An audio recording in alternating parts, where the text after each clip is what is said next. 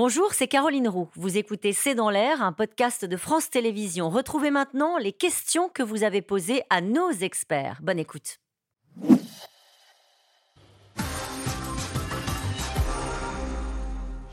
Une question d'André. En Suisse, Poutine envoie de très nombreux missiles sur l'Ukraine alors qu'on le croyait à court de munitions. Où s'approvisionne-t-il?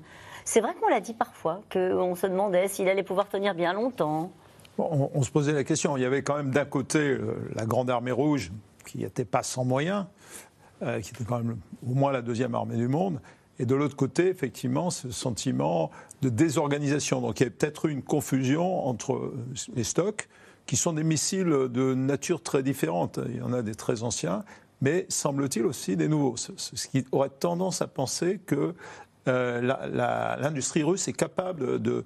Il y a des limitations, on connaît tout le problème des semi-conducteurs, des choses comme ça, mais. Euh, moi, c'est une question que, je trouve passionnante, c'est de savoir si l'industrie russe est capable de produire à un rythme suffisant pour soutenir cet effort, en partie, à mon avis. Et pour l'instant, la réponse à cette question, on ne l'a pas.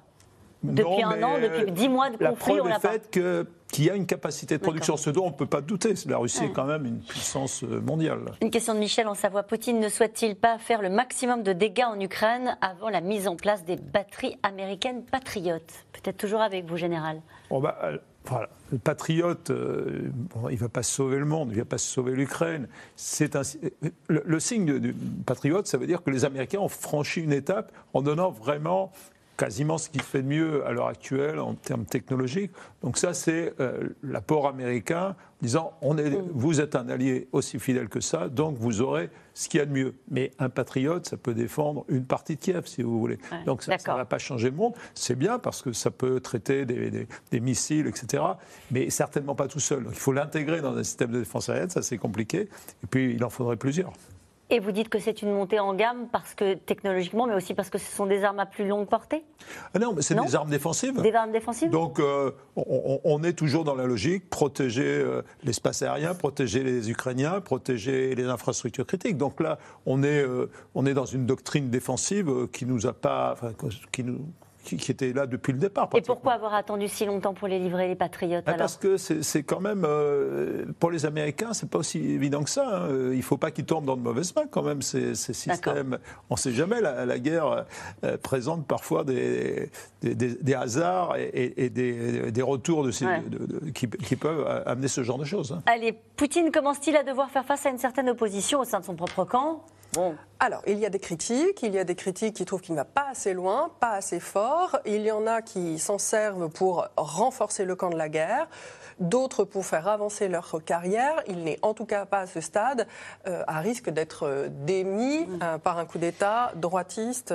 démis et éliminé, cette question. Éliminer Poutine, n'y a-t-il vraiment que les Américains qui y songent? En Russie, personne n'y pense? C'est pas vraiment très pratiqué en Russie. En fait, il y a eu des tentatives de putsch, non, pas au niveau des dirigeants, ah, ah oui. non, au niveau des opposants. mais c'est national quand même d'éliminer ses opposants. Oui, effectivement, mais ces opposants dans le système russe sont en position de faiblesse en fait. Ils ne sont protégés ni par l'armée, ni par l'armée, ni par les services spéciaux, ni par la police. Donc, euh, quand on est euh, dirigeant, en tout cas de la Russie ou de l'Union soviétique, euh, il y a très très peu de cas historiques, ce qui ne veut pas dire que ça ne peut pas arriver. Remplacer, il faut avoir un projet. Encore une fois, ce type de projet doit être ourdi dans le silence, encore plus dans des systèmes de surveillance croisée. Frédéric Ancel. Oui, d'autant qu'il est, est, devenu, euh, Poutine, tous ceux qui l'ont rencontré le disent, extrêmement ah paranoïaque. Et, autour de lui, il y a effectivement des gens qui sont ses obligés absolus. Il a effectivement des. Enfin, il maintient la pression sur la mm. famille de gens qui sont autour de lui, donc évidemment qui risquent très gros. Et de toute façon, on a des gens qui sont essentiellement du FSB, donc euh, des mm. services de renseignement, et pas beaucoup de militaires. Et d'ailleurs, je le dis d'une phrase, peut-être que l'espoir en termes, peut-être un jour de renversement de Poutine viendrait des militaires, parce que euh, les, généraux, et je parle sous le contrôle de, mon voisin, euh, détestent qu'on se moque. Qui les connaît Qui les connaît bien. Euh, et, ils détestent se faire mener en bateau. Or, depuis mm. dix mois, la guerre, le moins qu'on puisse dire est qu'elle n'a pas été très très bien organisée. Et qu'ils n'ont pas été tous très très bien traités, les généraux. C'est le moins qu'on puisse dire aussi. Hein et puis il y a eu cette division qui est créée aussi avec ces milices Wagner, avec les troupes de. Kadyrov. Donc ça déstabilise les armées institutionnelles. Euh, ils, peuvent prendre ça très mal, oui. Une question de Louis à Paris. Il a raison, Louis. Pourquoi ne pas se mettre autour d'une table et entamer de sérieuses discussions?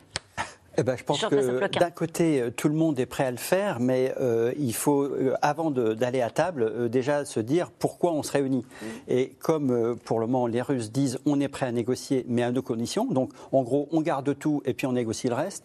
Et que disent les Ukrainiens? Eh ben, Les Ukrainiens ils disent on reprend et ensuite on négocie. Alors tout. Non? Officiellement, oui, mais pas, c'est pas y si compris la Crimée, non? C'est pas très clair non plus. Frédéric Ansel, c'est vrai qu'on ah, ah, n'en parle plus du coup hein, des négociations, mais j'imagine que quand même on en parle en coulisses. Ah oui, oui non, mais de toute façon, on continue toujours à, ah discuter. Hein. Non, mais y compris euh, au, cœur des guerres, on continue à négocier, ne serait-ce que sur des questions euh, techniques. Mais là, effectivement, pour l'instant, il n'y a pas de plus petit dénominateur mm. commun entre les deux, les deux antagonistes. Mais est-ce que la question de la Crimée est à l'étude et fait l'objet de discussions, y compris avec les partenaires occidentaux, avec les Américains et avec les Français? Bien sûr, bien oui. sûr, puisque la question se pose de savoir si ce sera une, une résolution militaire une résolution diplomatique, une résolution mixte. Euh, elle est évidemment euh, à l'étude. La Russie s'était faite la garante de la souveraineté territoriale de l'Ukraine, on ne le rappelle pas assez souvent, dans les années 90, de l'Ukraine dans ses frontières de 1991. La Russie, forte de toute euh, sa puissance diplomatique. Donc oui, on en discute évidemment. On nous explique sans cesse que la Russie perd la guerre militairement et pourtant le conflit s'éternise, n'est-ce pas Totalement décourageant, général? Bah, il ne faut pas perdre espoir. Hein, et je crois que ce que font les Occidentaux, c'est ce qu'ils peuvent faire de mieux. Ils tiennent sur une, ligne de crête, ils alimentent, ils donnent de l'espoir aussi euh, aux Ukrainiens qui ne se sentent pas seuls. Hein. C'est important dans cette guerre. Vous ne serez jamais seul, euh, c'est ce qu'a dit Joe Biden justement à Volodymyr Zelensky lorsqu'il est venu le voir à Washington. Merci, à vous tous. C'est la fin de cette émission qui sera rediffusée ce soir à 22h50. Demain, vous retrouvez euh, Axel de Tarlet dès 17h30 pour un nouveau C'est dans l'air et ensuite pour le C'est dans l'air avec les experts. Et puis, vous pouvez nous retrouver vous le souhaitez, en replay et en podcast. N'oubliez pas, belle soirée sur France 5.